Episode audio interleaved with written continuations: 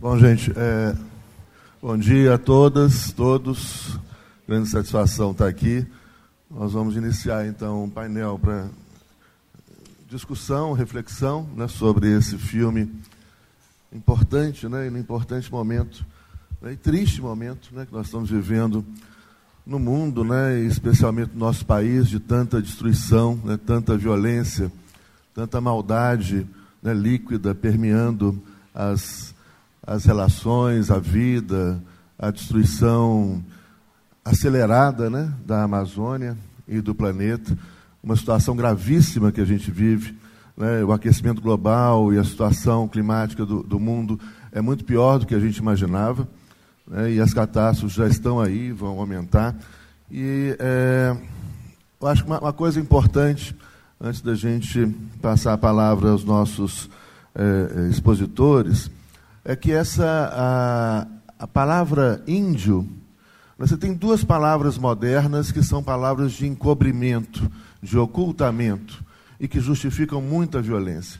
Durante o filme ele teve uma, uma, um momento onde o, o, funcionário da FUNAI, né, o Jair, né, o Jair comenta que ele aprendeu que o índio era para matar, né, que podia matar, matar o índio.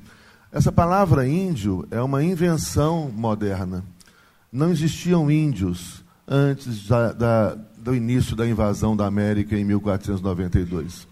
Né? Existiam e existem ainda centenas de civilizações distintas, com formas de organização social, cultural, política, econômica diferentes, com valores diferentes, espiritualidades diferentes, idiomas diferentes. Só no Brasil são mais de 300 idiomas indígenas.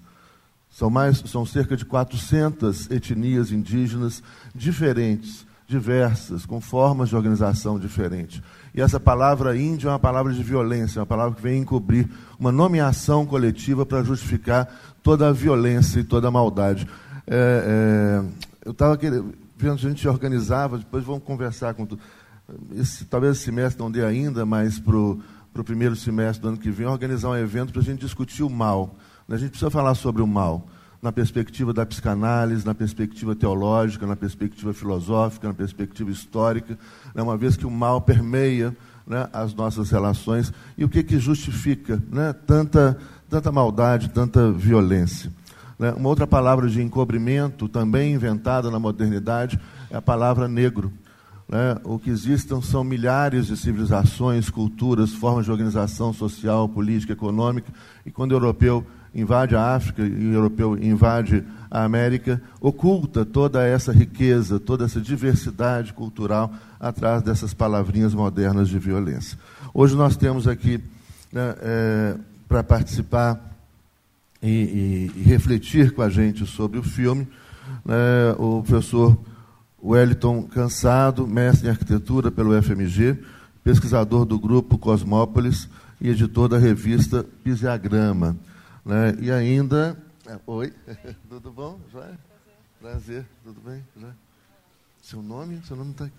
Renata. Ah, ah tá. a, a, Renata Terra, que é a diretora do filme é, Piripicura, e o Sérgio de Castro, né, é, que é mestre em letras pelo FMG, psicólogo e psicanalista, diretor-geral da Escola Brasileira de Psicanálise.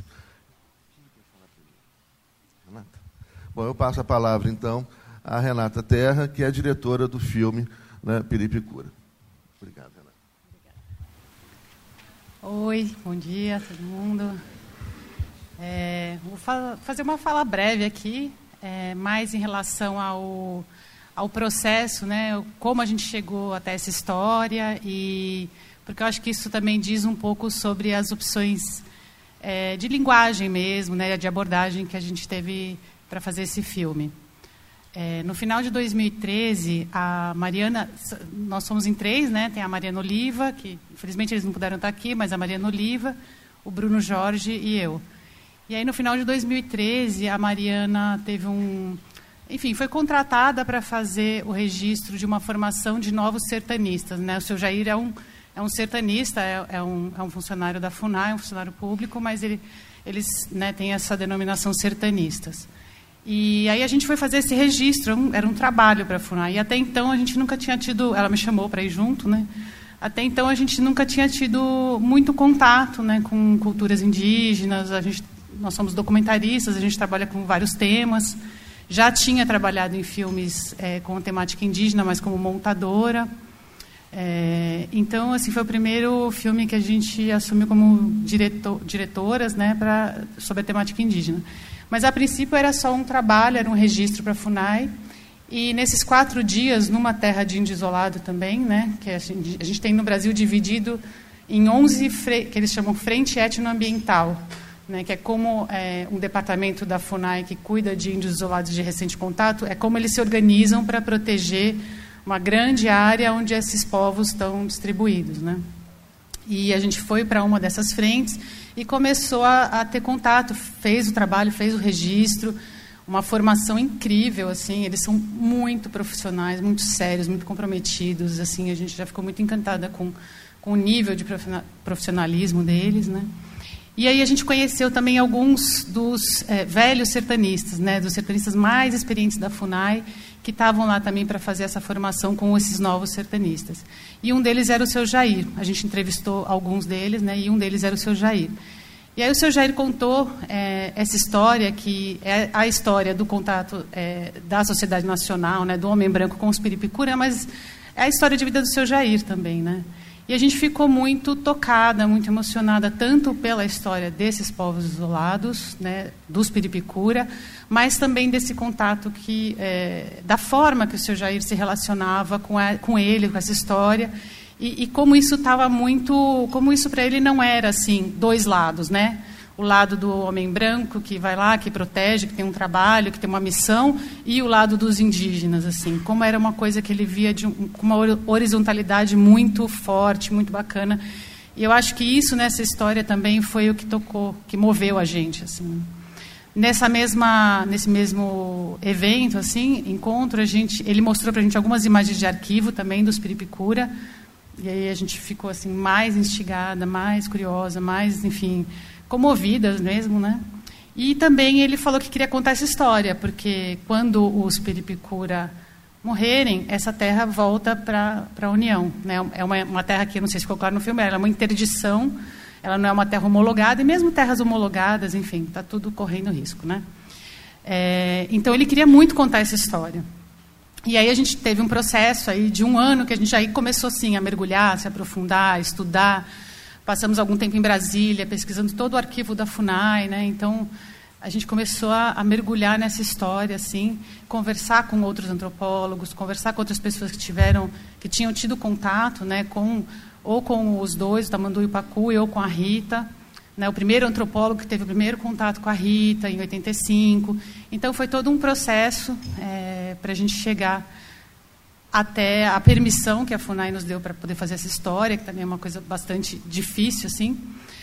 Mas acho que esse processo foi legal e a motivação inicial foi legal, que levou a gente a fazer um filme que talvez é, seja menos focado num público especializado de antropologia tal, e, e mais num público que, que, a gente se via muito nesse lugar, assim, né, de como é, como se aproximar dessa história, como a gente quer que essa história seja contada e aonde a gente quer chegar. A gente queria chegar num público mais aberto possível. Né? E queria chegar pela, por esse eixo da relação, das relações que se estabelecem entre povos tão diferentes, com origens tão diferentes, com visões tão diferentes, né?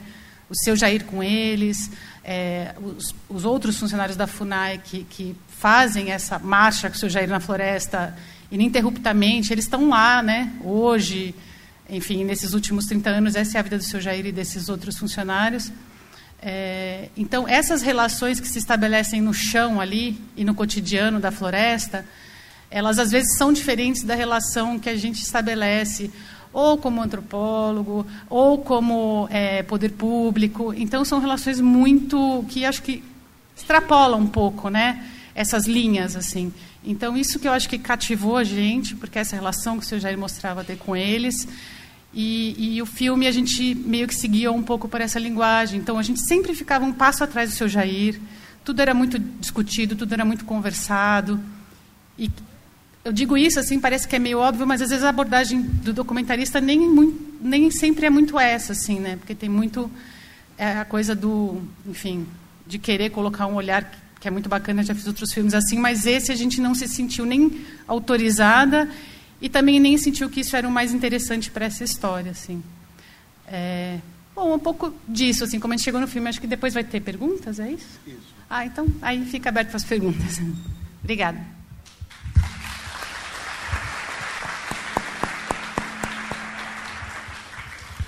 Bom, Renata, muito obrigado. Vou passar a palavra, então, ao professor Sérgio de Castro, né, que é mestre em letras pela Universidade Federal de Minas Gerais, psicólogo, psicanalista e diretor-geral da Escola Brasileira de Psicanálise. Eu estudei lá.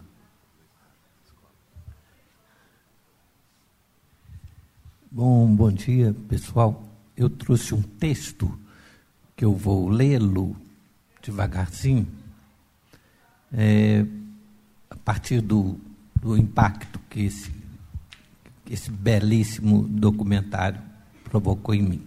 É? Ele nos coloca abruptamente diante da mais radical alteridade. De imediato, o que me veio à cabeça, na primeira vez que eu assisti, foi uma observação feita pelo antropólogo Eduardo Viveiros de Castro, numa entrevista concedida a mim e a uma colega do Rio de Janeiro, em março de 2016.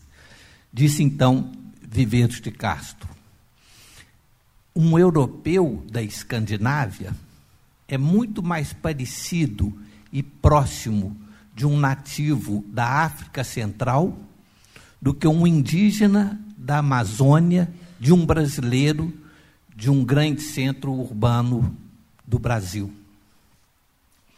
Para esclarecer em seguida a afirmação, prossegue Viveiros.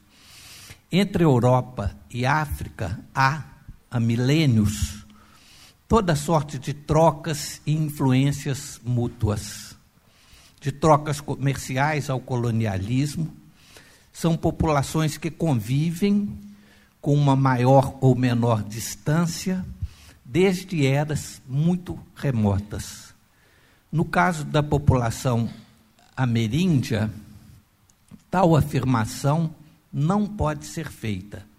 Há ali, ou temos aqui, em nosso país, uma miríade de etnias, de línguas, mais de 200 só em território brasileiro, que até o século XVI não tiveram nenhum contato com os povos e, especialmente, com a civilização europeia. Mais de 15 mil anos de isolamento radical com relação à civilização a qual pertencemos, a saber, a europeia, num sentido ampliado do termo. Para esse mesmo antropólogo, mas não só para ele, somos os brasileiros que chegaram ao Brasil após a chamada descoberta, europeus. Quer dizer, nos situamos, e a grande maioria da população mundial, no esteio cultural de um processo que se inicia muito remotamente na história, ou mesmo na pré-história da humanidade, mas que ganha a orientação e a força atuais na Europa renascentista.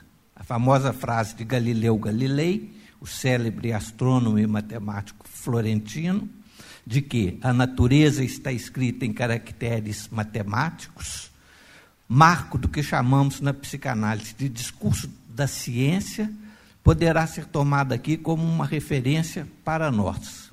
Os povos europeus, como disse aquele dia Viveiros de Castro, serão os que tomaram tal perspectiva como uma espécie de filtro ou de óculos através dos quais enxergamos e pensamos o mundo e a vida. Não importa onde eles estejam, claramente, e daí nossa enorme estranheza, esse não é o caminho seguido pelos simpaticíssimos Tamandua e seu tio Pacui. Nem por seu povo, nem por inúmeros, ainda que francamente minoritários, outros povos e etnias presentes ainda hoje no mundo. O que podemos pensar sobre isso? Um outro antropólogo, Claude Lévi-Strauss, grande antropólogo franco-belga, que desenvolveu nos anos 30 boa parte de sua pesquisa de campo no Brasil, foi um dos fundadores, por exemplo, da Universidade de São Paulo, indica origens muito mais antigas, pré-históricas, onde certas escolhas teriam sido feitas. Escolhas é o termo usado pelo antropólogo. Então, quando certos povos pré-históricos, ou os nômades, por exemplo, preferiram prosseguir como coletores, caçadores, ao invés de optarem pela agricultura.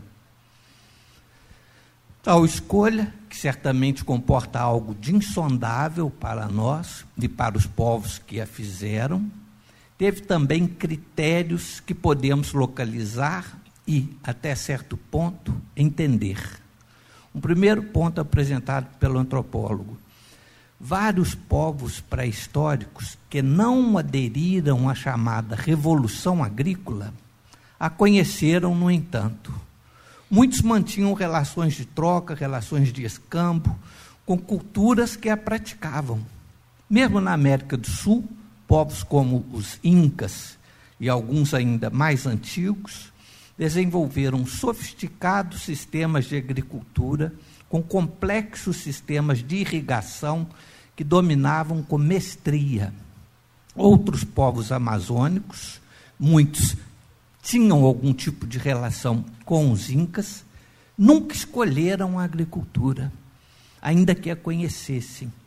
Esse é um ponto muito importante para nós aqui, porque ele põe em questão a ideia muito difundida de que somente haveria um tipo de desenvolvimento, sempre progressivo e mais ou menos no mesmo sentido ou direção, o que nos levaria a pensar que o povo de Tamandua e Pacui, com o passar do tempo, mil anos que fossem, faria descobertas parecidas com as que outras culturas fizeram há milhares de anos atrás promoveriam sua pequena revolução agrícola e abandonariam seus atrasados hábitos de povo coletor e caçador.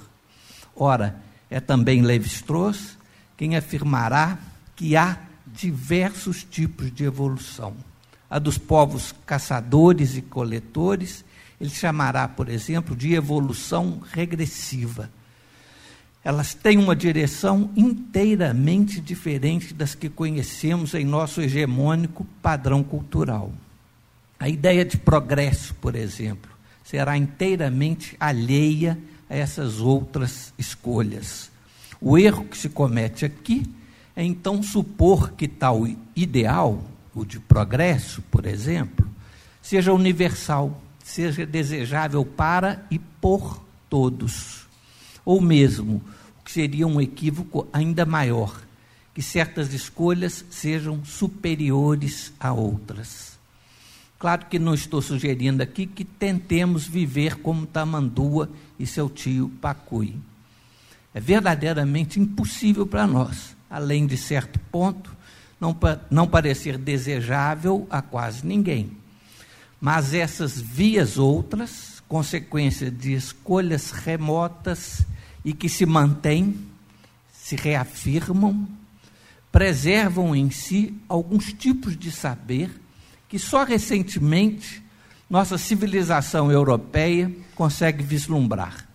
Por exemplo, tais sociedades e grupos sabem manter com seu entorno, com o chamado meio ambiente, uma relação de equilíbrio e estabilidade que nós nunca sequer chegamos perto se nossas sociedades vivem de crise em crise, de desigualdade em desigualdade, eles souberam, através de suas regras sociais e sistemas metafísicos complexos, que só no século passado começamos a entender, manter um equilíbrio populacional e uma relação com o trabalho que sequer concebemos.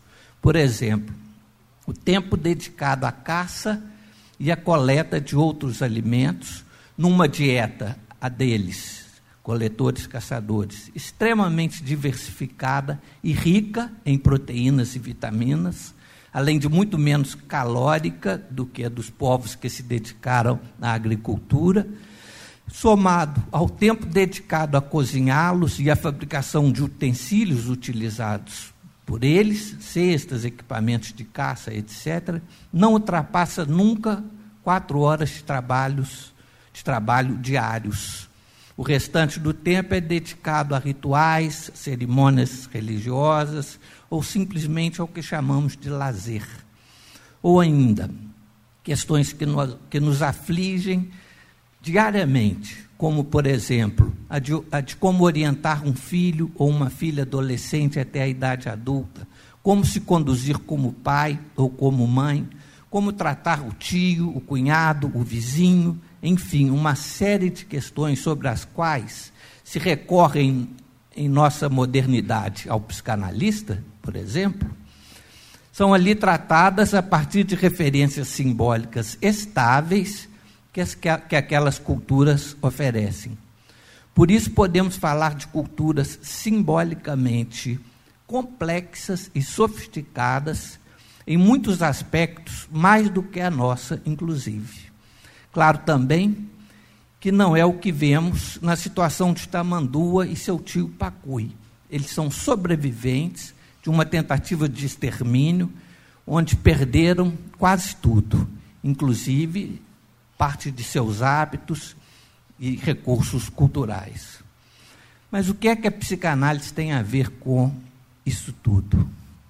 Ora, a psicanálise surge no mundo há já mais de 100 anos, a partir de uma constatação muito estranha e que podemos, em, muito, em muitos aspectos, aproximar do que acabei de falar. Qual é a descoberta fundamental de Freud, seu fundador? A de que não somos senhores absolutos de nós mesmos. Quer dizer, a descoberta de que trazemos em nós elementos, posições, preferências, prazeres e desprazeres que desconhecemos inteiramente.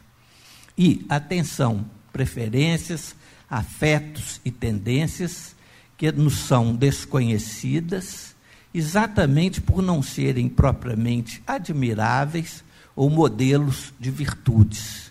Um ato falho, por exemplo, foi Freud quem, nos primórdios da psicanálise, nos chamou a atenção para eles. Isso que é tão. todo mundo se dá conta e acompanha hoje, sabe o que é. De repente, numa situação pública, um orador que queria elogiar alguém comete essa falha de dirigir àquele que ele tinha a intenção de elogiar um adjetivo inteiramente desqualificativo. Todo mundo ri, porque todo mundo hoje, a partir das descobertas de Freud, sabe que um ato falho revela algo de uma verdade para aquele que o comete, que nem mesmo a pessoa que o cometeu sabia. Ou seja, a psicanálise nos ensina que temos um outro em nós, em nós mesmos, que desconhecemos e queremos, inclusive, manter distante. A esse outro em nós mesmos, que tentamos manter distante, Freud chamará de inconsciente. Mais ainda, em seus fundamentos, o inconsciente abrigará algo de estranho e mesmo abjeto para cada um de nós. Um resto que não será nunca er erradicado inteiramente, nem inteiramente significado. A psicanálise nos permite, portanto, constatar que habita em nós, em cada um de nós, a mais radical alteridade e que há várias maneiras de se lidar com ela. Claro que a que nos permite a experiência de uma análise pessoal será de sabermos algo dessa abjeção que nos habita. Ela, até certo ponto, perde seu ímpeto, uma vez que, pela via da palavra, a frequentemos. E as várias maneiras de lidar com isso, que chamamos a partir do psicanalista francês Jacques Lacan de real, vão definir as várias patologias psíquicas, que irão das neuroses às psicoses. Não estamos, no entanto, impedidos, como Freud o fez em alguns de seus trabalhos, de localizar, num plano político e social mais amplo, maneiras distintas de lidar com esse resto abjeto presente em cada um de nós. As políticas chamadas, por, por exemplo, numa época de higienistas, partirão sempre da pressuposição de que a sujeira do mundo está nos outros, num determinado grupo social, numa determinada religião, em determinados costumes, em determinados cheiros, e que caberia aos detentores do poder político, de uma política higienista, por, por exemplo, promoverem operações de limpeza e asepsia. Estará aí, por exemplo, um fundamento do racismo. Situo em um outro, num negro, num judeu, num índio, mas também, de certa forma, num homossexual, numa mulher, todas as imundícies que, na verdade, estão na base e nos fundamentos, que desconheço e quero continuar desconhecendo, que constituem minha própria subjetividade. Percebem que pode haver aí, em políticas que pretendam levar o progresso e valores universais, quer dizer, os mesmos valores, os mesmos ideais, que seriam, em tese, aplicáveis a todos os seres humanos, um entendimento e uma maneira de fazer a política que pode ser extremamente perigosa, e perigosa exatamente para os que não se encaixarem em tais ideais. A partir daí, de convicções que se pretendam universais, por exemplo, algumas pessoas, eventualmente detentores do poder, com uma mentalidade mais limitada, se permitirão afirmar que a sua religião é melhor e que ela deverá ser adotada por todo mundo, que sua cor é superior e às vezes, como há tantos exemplos na história, que o que não anda bem no mundo, que o que não anda bem no país, que o que não anda bem em tal ou qual atividade econômica se deve, bem, retomemos o estupendo documentário que acabamos de assistir, se deve ao índio, que, além de indolente, atravanca o progresso do país. Daí para políticas ainda que não declaradas, de extermínio, pode ser um passo, ou passo algum, como assistimos e ouvimos no testemunho de Rita, irmã de Pacui, sobre o que se passou com seu pequeno e frágil eh, grupo social. Tudo isso movido por uma ganância que o Estado brasileiro atual parece só fazer por estimular encontrando sempre justificativas na, bom, na superioridade de minhas crenças, no progresso que enfim vai ser levado aos índios, na facilidade que a vida civilizada ofereceria, não é? Motivos para perpetrar nos diferentes, nos grupos que de alguma forma encarnam uma alteridade mais radical, motivos para oferecer a eles a possibilidade de aderirem ao nosso instável e desequilibrado modelo civilizacional, ou se exporem a um furor dedicado hoje em dia aos diferentes, quando a morte e o extermínio aparecem como possibilidades reais.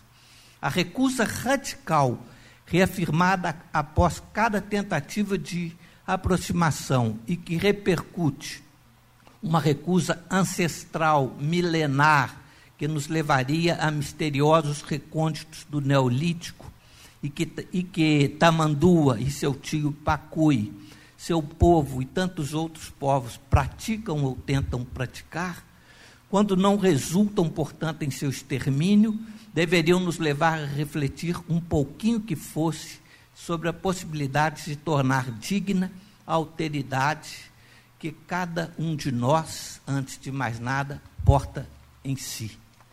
Bom.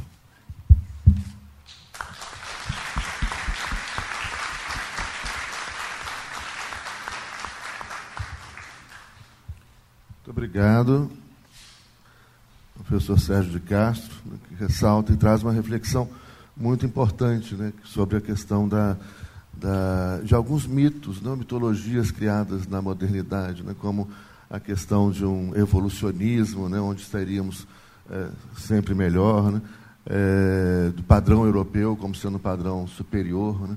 Ah, nós temos é, hoje uma organização na, na, área de direito, eu da área de direito, que chama a Rede para o Constitucionalismo Democrático na América Latina.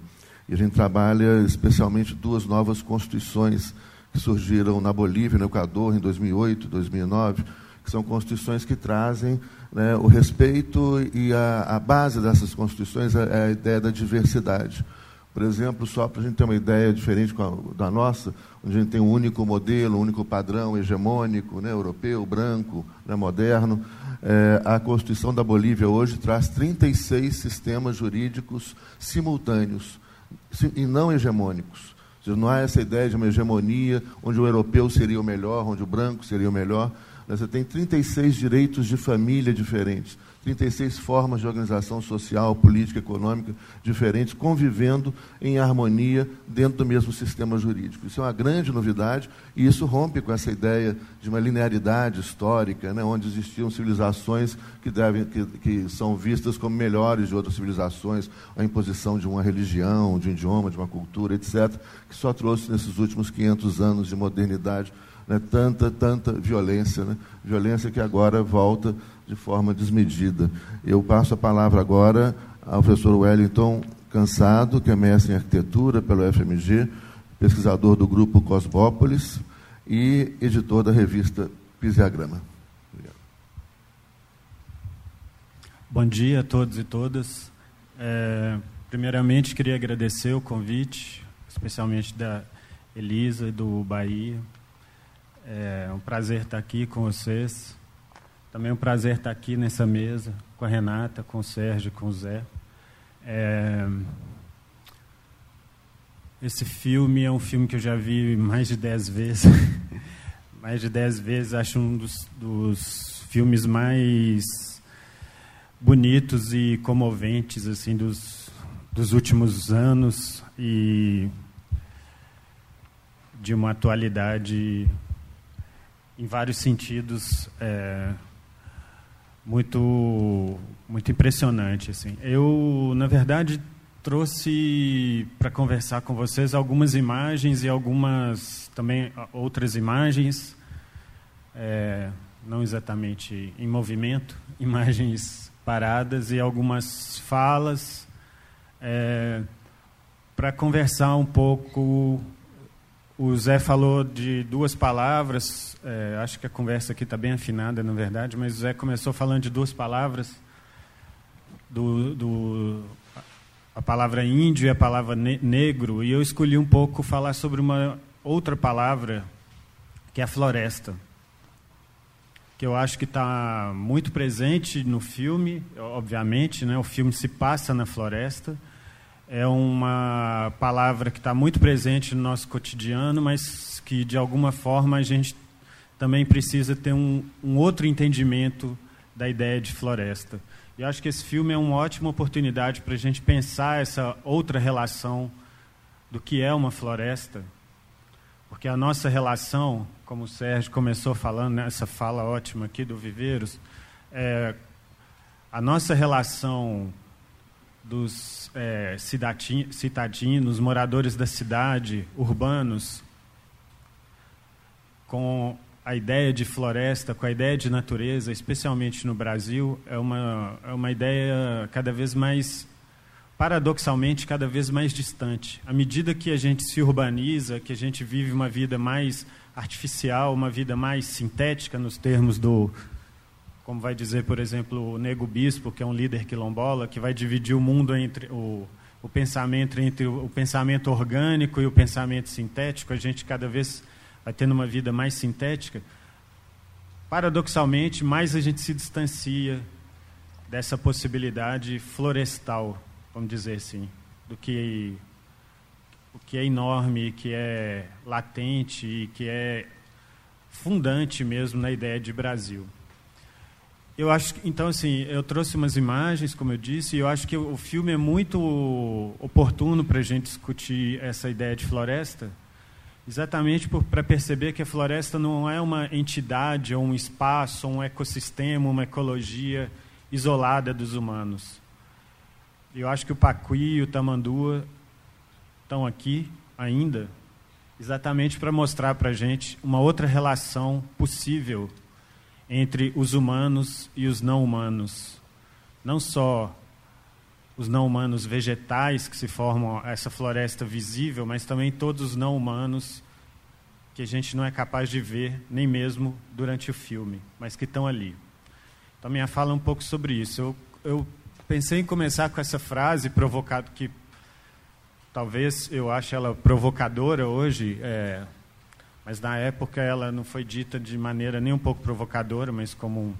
ela é uma frase do Marcel Gauthieron, que é um francês que veio ao Brasil é, a convite do Oscar Niemeyer para fotografar a construção de Brasília. O Gauthieron, vocês já devem ter visto várias fotos dele por aí, todas as grandes fotos, as fotos épicas da construção de Brasília, praticamente são, foram tiradas pelo Gauthieron. Claro, outros fotógrafos também, mas essas são as, as emblemáticas.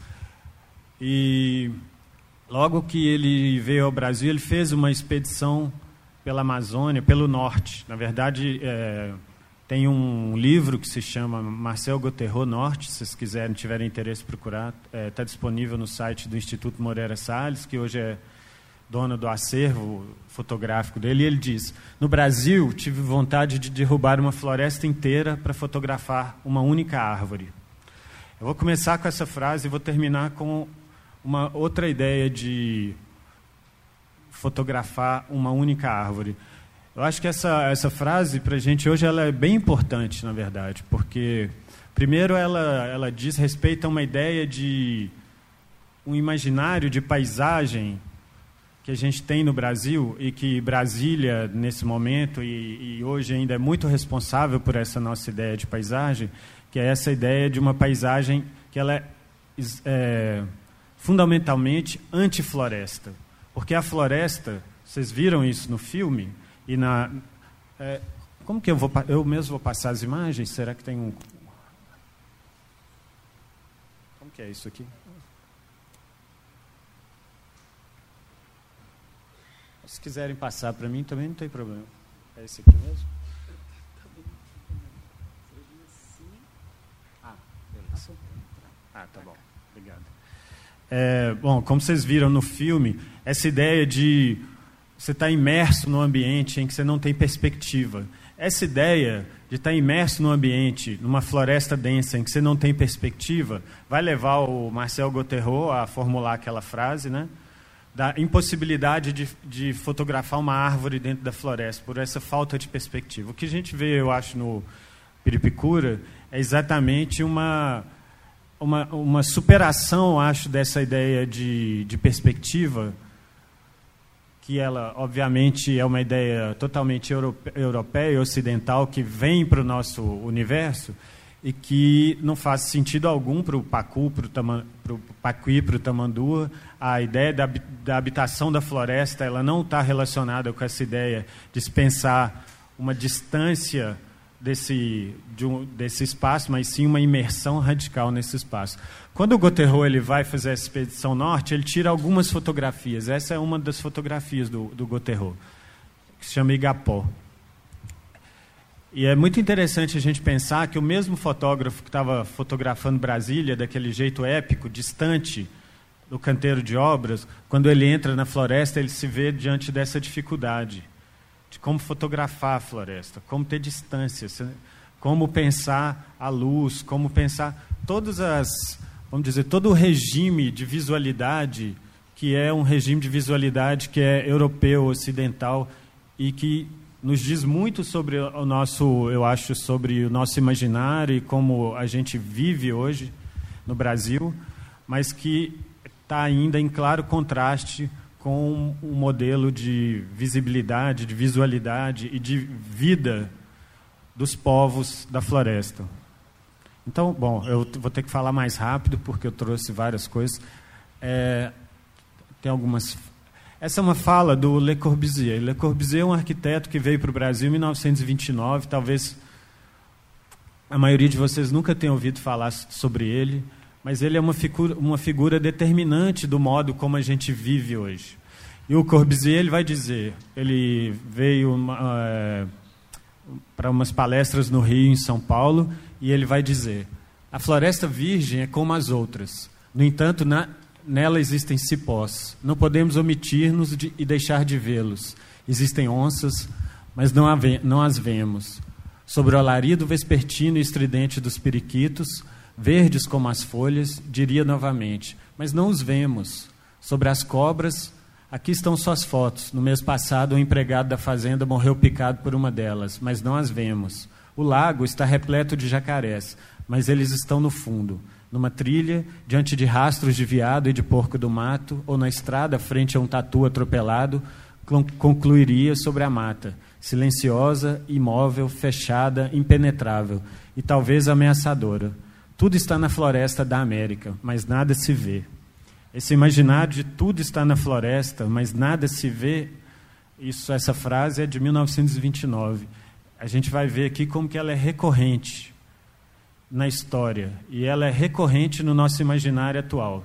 Assim, como se a floresta fosse esse lugar do vazio, um vazio que é um vazio de vida, para além daquela vegetação exuberante, impenetrável, ameaçadora, mas que é também seria também um, uma espécie de um vazio existencial, assim, muito no sentido do que o Sérgio falou, assim, um vazio desabitado de humanos.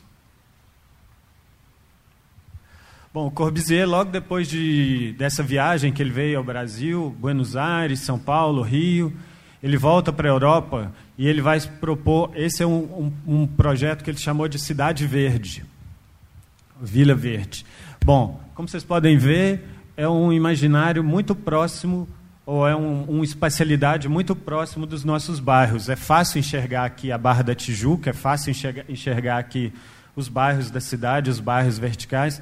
A ideia aqui, basicamente, o que ele estava se contrapondo é a ideia das cidades históricas europeias, das cidades construídas durante a Idade Média e tal, com as ruas estreitas, as cidades labirínticas, as cidades relativamente baixas, e propondo a demolição de grande parte das cidades para a construção de torres altíssimas e liberar todo o solo para uma espécie de floresta, que conviveria harmonicamente com autopistas de altíssima velocidade isso não é tão distante do que a gente está imerso hoje nas, nas cidades brasileiras. Né?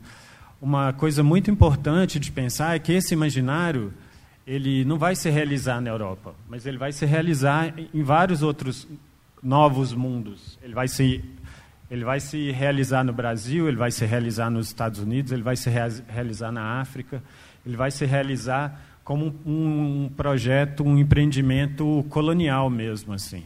Então, eu acho que é importante a gente pensar também como que esse imaginário da floresta, que a partir da percepção da floresta que, ele, que o Corbusier teve aqui, ele formulou uma outra ideia de cidade moderna, que não foi capaz de ser realizada na Europa, mas que volta para a gente de uma maneira interessante, mas é, perigosa, vamos dizer assim. Como que ela naturaliza, como que ela reforça as nossas, é, as nossas construções históricas de dicotomia entre a natureza e a cultura, a cidade e a floresta. Bom, vou falar mais rápido. Bom, já na década de 50, o JK Juscelino, fazendo campanha para a presidência da República, viajando o Brasil, sobrevoando o Brasil, vai dizer o seguinte: está no livro dele, muito interessante, que se chama Por que Construir Brasília, vale a pena ler. Dois terços do território nacional ainda estavam virgens da presença humana. Eram os vazios demográficos de que falavam sociólogos. De novo, essa ideia do vazio e do virgem, a floresta virgem, o território virgem. Bom, o que a gente tem para fazer uma para fazer uma pirraça assim com, com o JK, é, 11 anos antes, o Kurt Nimandaju tinha publicado esse que é o mapa etnográfico, em que é um, um grande levantamento dos povos, como o Zé falou, mais de 300 etnias, E a gente, bom, não sei se dá para ver direito, o que, vocês estão vendo essas linhas coloridas ocupando o território brasileiro, na verdade são as diversas etnias conhecidas até então e a sua territorialidade é, nesse território aí que veio ser chamado de Brasil. Quer dizer, o JK ele não era um ignorante, na verdade. Ele não, não, era, não era exatamente um desconhecimento dessa, dessa diversidade, dessa, desse povoamento extenso e intenso do território. Mas a ideia do vazio e da virgindade está ali, é, funcionando pra, na construção do projeto moderno do Brasil. Né? Bom, Lúcio Costa, que vai ser o responsável pela, pelo projeto do Plano Piloto de Brasília, vai dizer o seguinte: Brasília nasceu do gesto primário de quem assinala um lugar ou dele toma posse dois eixos cruzando-se em ângulo reto, ou seja, o próprio sinal da cruz. Trata-se de um ato deliberado de posse, de um, um gesto de sentido ainda desbravador, nos moldes da tradição colonial. Em 1955, nós estamos falando de um gesto colonial. Em 2019, a gente está falando do mesmo gesto colonial.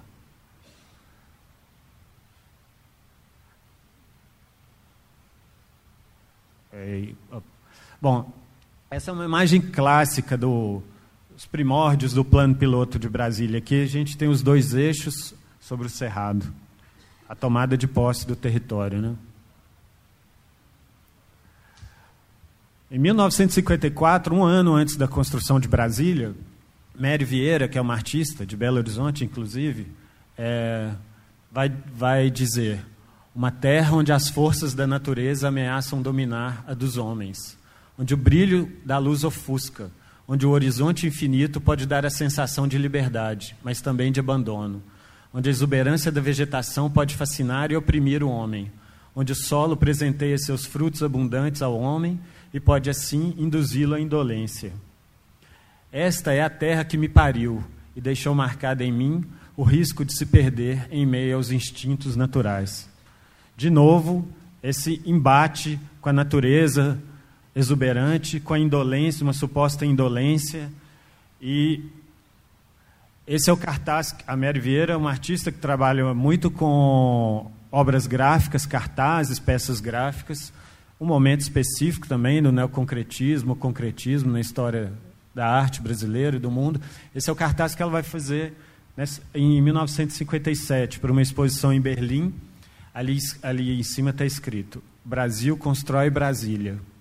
O que a gente tem é o Brasil é esse verde, homogêneo, desabitado, virgem, vazio e a intervenção humana, o quadrado vermelho, bom, não deve ser à toa que ele é vermelho, com as coordenadas geográficas da intervenção humana sobre, a, sobre a, essa suposta floresta extensa. Eu gosto muito de ficar olhando esse cartaz e pensar se a Mary tivesse fazendo um cartaz hoje, qual seria a frase ali em cima? É, se fosse uma, uma exposição 2019, qual seria a frase ali em cima? Talvez eu sugeriria Brasília destrói Brasil. E talvez o que a gente, o que a gente tem de verde, a gente teria de vermelho. E o que a gente tem de vermelho, a gente teria de verde. É um pouco esse, essa inversão, que não é só, não é só uma inversão retórica que eu estou fazendo aqui, mas, na verdade, se a gente pegar e for passear pelos satélites, como o Jair fala no filme, é muito mais fácil a gente achar uma ilha, um quadradinho verde e em volta tudo vermelho, do que o contrário hoje. Né? Bom, vamos lá. Voltando um pouco na história, para entender um pouco essa ideia da floresta virgem, da floresta desabitada, essas são algumas das primeiras gravuras e primeiras pinturas do, da, do século XIX, 1820 e poucos. Logo, opa, desculpa. Logo depois da corte vir ao Brasil e quando se abrem os portos e começam a vir os naturalistas, os cientistas conhecer o Brasil. E é, e é, impressionante a recorrência dessa história da floresta virgem. A floresta virgem do Brasil. Está dando para vocês verem a imagem aí? De novo, aqui essa é, a floresta virgem do Brasil, no Rio de Janeiro, de novo. Uma coisa que é muito importante de pensar da história da floresta virgem no Brasil, quando esses naturalistas e esses cientistas chegam no século XIX, meados 1820, 1830 e daí para frente, as florestas realmente estavam vazias, porque de 1570 até 1800 e pouco, 90% da população indígena foi totalmente dizimada.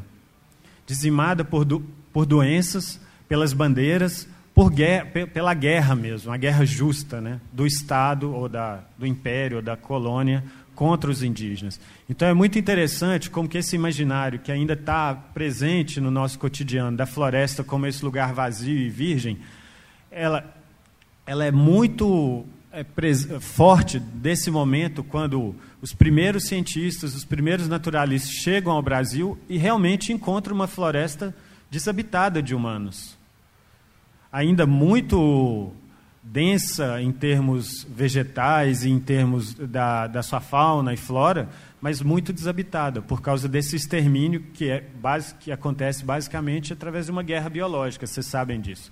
As doenças e, e a interiorização dos indígenas para as florestas mais distantes da, das costa, da costa. Bom, aí a gente tem aqui essa pintura do Rugendas, que que eu acho que ela é muito é, importante para a gente pensar. Ela se chama A Derrubada da Floresta.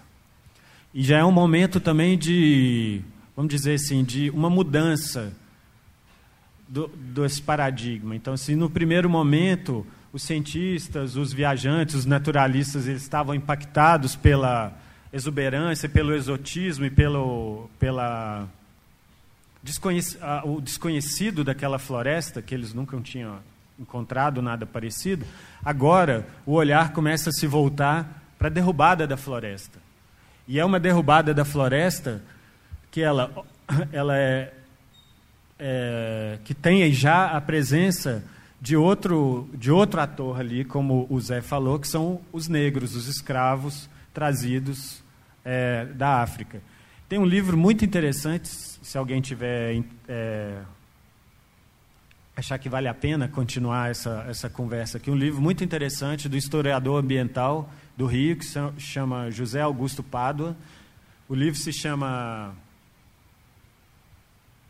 Um Sopro de Destruição. E ele vai mostrar exatamente como que a ideia que a gente tem da, esse, esse processo de derrubada da floresta, ele foi muito. É, o papel da escravidão foi muito presente nessa derrubada e é muito presente até hoje, porque a escravidão no Brasil e em várias outras colônias foi o, o trabalho que sustentou o monocultivo, as plantations, o, agro, o, agronegócio, a gente pode dizer hoje, né? Então, essa, essa gravura do Rugendas ela é importante porque, é, pela primeira vez, a gente vê a floresta sendo derrubada, a gente vê, então, uma ideia de paisagem europeia, uma ideia de pintura de paisagem que, que a gente começa a ter perspectiva, não é mais aquela floresta que obstrui a, a visão, mas agora a gente vê algum horizonte, a gente vê alguma arquitetura, alguma casa ali, alguma, algum artefato, alguma construção humana e a gente vê aqui em primeiro plano os escravos, né? Bom, vamos lá. Aí eu vou dar um salto mortal triplo para frente aqui, já, já essa já é uma frase do Davi Copenaua, que é uma liderança Yanomami, é, importante, muito importante, fundamental hoje em que publicou em 2015 tem um livro publicado, A Queda do Céu, com Bruce Alberti, um antropólogo, um diálogo de mais de 30 anos, e ele diz sobre os brancos, os nape. Os brancos somos todos nós. É, é uma espécie de vingança, eu acho assim. tipo, é, se o índio e negro é homogeneizante, os brancos também é, é, o inimigo, né? o estrangeiro, o inimigo. Somos todos nós, independente se somos brancos, negros, mas somos nós não indígenas, urbanos, os moradores da cidade, o povo da mercadoria. E o Davi vai dizer: eles ficam agrupados em umas poucas cidades espalhadas aqui e ali. Entre elas, no meio de tudo, é vazio. Suas terras não são realmente habitadas. Seus grandes homens guardam-nas com avareza, para mantê-las vazias, e não querem ceder nem um pedaço delas a ninguém. Preferem mandar gente esfomeada comer nossa floresta. Esse é um relato quando ele sai pela primeira vez da aldeia e sobrevoa, ele fala, o grande território do Brasil. E começa a perceber que o que era floresta, o tão, o tão grande é o território, mas o que era floresta, hoje é desabitado, é habitado por algumas vacas, uma casa aqui e ali. E é isso que ele vai dizer. Tipo, gente, eles destroem a floresta para depois torná-las vazio. Então, essa obsessão com o vazio. A gente acha que a floresta é vazia, a gente derruba a floresta para tornar a floresta vazia. Essa semana eu vi uma estatística chocante, não sei se vocês viram. Para cada 10 hectares desmatados na Amazônia, seis são abandonados, três viram é, pasto e um é, mineração ou garimpo. Seis são abandonados. Quer dizer, um pouco a gente derruba para construir o vazio. Bom, esse é um desenho Yanomami aqui. É, na verdade, são os, os chapiri, que são os seres da floresta, que habitam a floresta.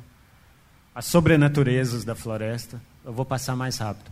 É, bom, em 2003, o Michael Heckenberger, que é um antropólogo, vai dizer Existe na floresta uma verdadeira tropical way of life, uma forma de viver na floresta, que a gente está descobrindo agora, de 20 anos para cá, que teria suportado aglomerações altamente adensadas e com populações regionalmente, regionalmente integradas nos últimos mil anos, de forma que as evidências de grandes obras públicas engendradas no interior das aglomerações e entre os assentamentos sugeririam um ambiente construído altamente elaborado rivalizando com muitas das sociedades complexas nas Américas e em outros continentes. Isso nos últimos três, dois mil anos, dentro da floresta.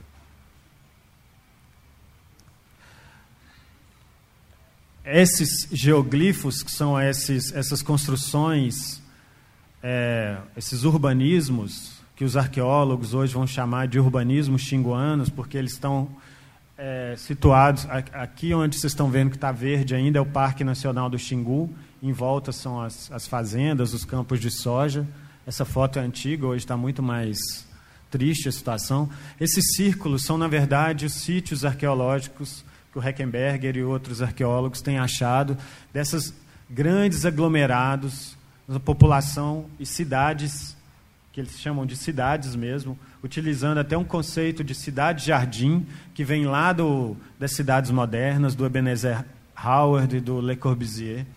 Uma ideia de cidade-jardim, que são cidades circulares, conectadas em rede, com grandes estruturas de canais, de, de tanques de criação de tartarugas, de peixes, estradas, uma estrutura complexa.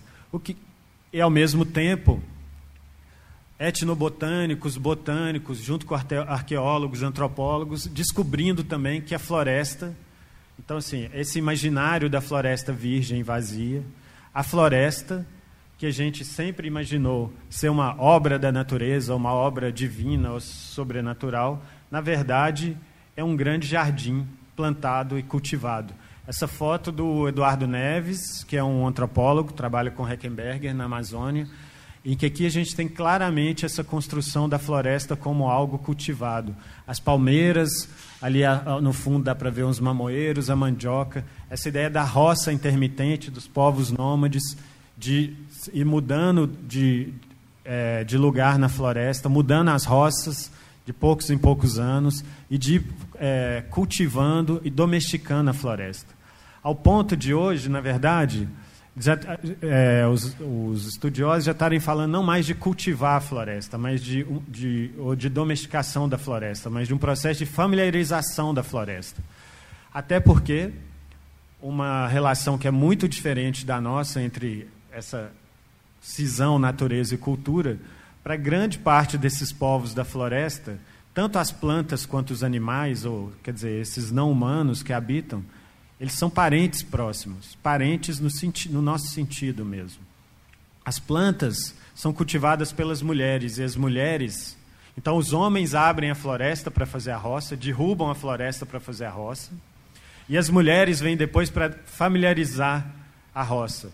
A, a roça ela é parente, ela é como filhos, como sobrinhos da, das, das mulheres que cultivam. Então a gente tem uma relação com as plantas e com os animais radicalmente distinta do que a gente é, tem na cidade. Eu estou acabando já, vocês não precisam ficar aflitos. É uma última frase do, do Davi, de novo, em que ele vai dizer, um pouco se apropriando do nosso vocabulário é, importado da ecologia, para dizer, para que a gente entenda o que, ele quer, o, que ele, o que eles querem dizer, ele vai, ele vai dizer o seguinte: ecologia somos nós, os humanos, mas também, tanto quanto nós, os chapiri, que são seres da floresta, os espíritos, as imagens espírito, vamos dizer assim, os animais, as árvores, os rios, os peixes, o céu, a chuva, o vento e o sol.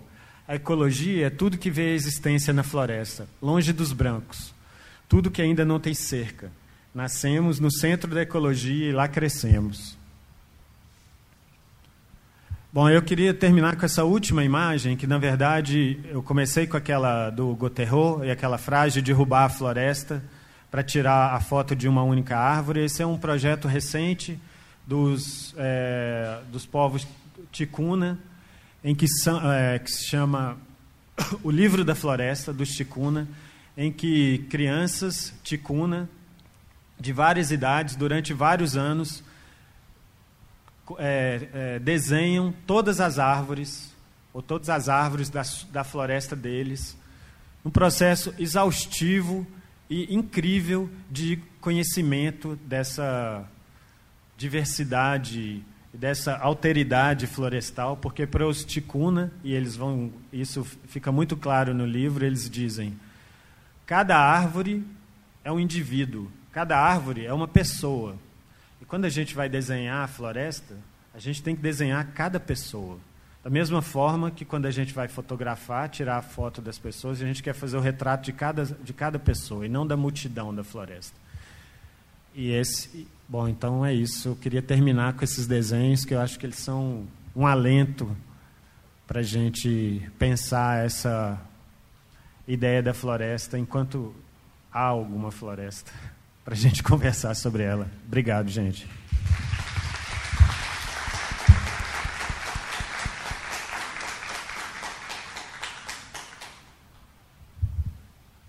Bom, gente, é, então, agradecer a intervenção do Wellington, né, que traz, é, acho que é importante a gente lembrar aqui que a partir da invasão da América, né, e foi invasão, né, não foi descoberta, nem achamento, Aliás, você tem muito bem documentado hoje a presença já dos chineses em 1426 na América.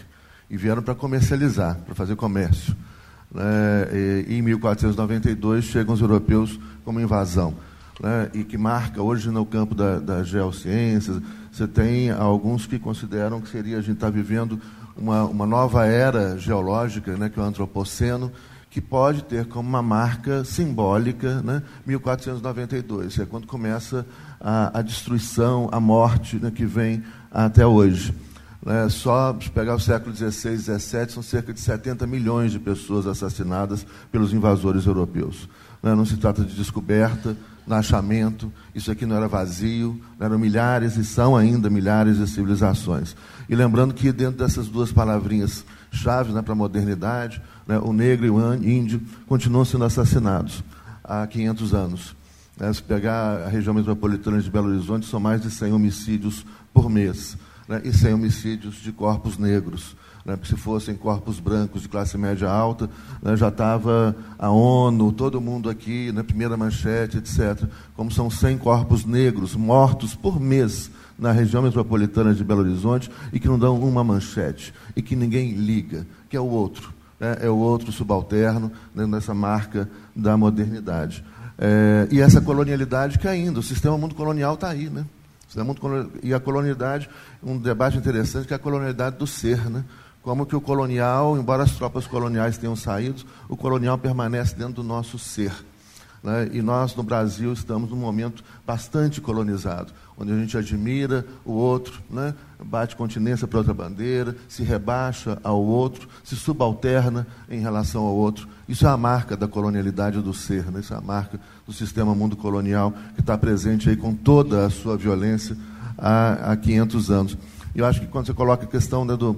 Quando você começa com o Goterro, né, a ideia do individualismo né, muito presente, que também é uma invenção moderna, né, de separar uma árvore e perder essa dimensão né, do, do comum, né, do espaço comum. Ah, para os estudantes de direito aqui, o que interessa, o direito já incorpora isso hoje na, na, nas constituições da Bolívia e do Equador, quando fala, a gente faz um direito ecocêntrico, ou seja, não mais antropocêntrico. Não é mais um direito para o homem, né? e como moderno foi para o homem branco. Né? Mas é um direito de toda a natureza, um direito ecocêntrico. Você tem hoje decisões importantes em vários lugares do mundo especialmente aqui na América Latina, na Bolívia, no Equador, na Colômbia, uma decisão recente na Colômbia que reconhece o ecossistema do rio Atrato como sujeito de direito. Né, e começa a pensar nós, seres humanos, não como indivíduos separados da natureza, né, mas nós somos um ecossistema. A gente tem milhões de seres vivos dentro da gente. E se esses seres vivos, bactérias dentro da gente, começarem a brigar entre si, a gente morre. Né? Então, nós somos um ecossistema dentro de um ecossistema, dentro de um ecossistema, e hoje o direito da natureza né, já reconhece, é, é, já parte de uma perspectiva de um direito ecocêntrico. Na Colômbia também se reconheceu a Amazônia como sujeito de direito. Né? Então, essa é outra perspectiva que vai para além da perspectiva individualista que se tornou hegemônica com as invasões europeias, né, com toda a violência europeia. Vamos abrir agora a palavra para todos vocês fazerem as perguntas. Não sei, fica a gente passar o, o microfone para a plateia? Ah, tá. Ah, tá. Bom dia, meu nome é Luísa, sou aluna do décimo período de Direito. É, e toda essa discussão provocou vários pensamentos, inclusive sobre é, como que os povos, eles, é, principalmente a Europa Ocidental, ela se evoluía no sentido, ah, a gente pode colocar bélico, científico, é, no sentido de tomar, tomar território do outro, é, invadir território do outro. E, e aí eu, hoje eu estou me questionando se isso é uma, um desenvolvimento, isso é um desenvolvimento tecnológico positivo, ou se, se é uma evolução, ou se é uma involução. Porque a gente pega as nossas civilizações aqui, desde os primórdios, já sabiam lidar com o próprio território, já sabiam conviver com o próprio território. E é só isso mesmo, só um questionamento de quem evoluiu mais, quem era mais evoluído. É, quem, quem se permitiu tomar o que é do outro ou quem aprendeu a conviver junto, né? Então, assim, é só isso. Excelente. Vamos fazer um grupo de três perguntas? Vocês preferem responder? Mais alguma tem ali lá no fundo, lá no fundo à esquerda.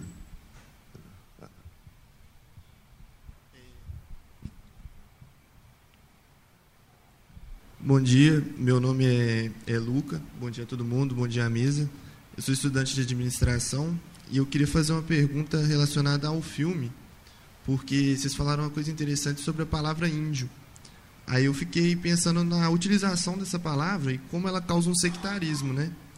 E por pessoas que não são dessa cultura. E como você leva essa cultura para essas pessoas? Porque no momento que você passa um filme, cada um vê um filme diferente, né? Como você passa essa cultura para as pessoas que não fazem parte da cultura indígena? Obrigado.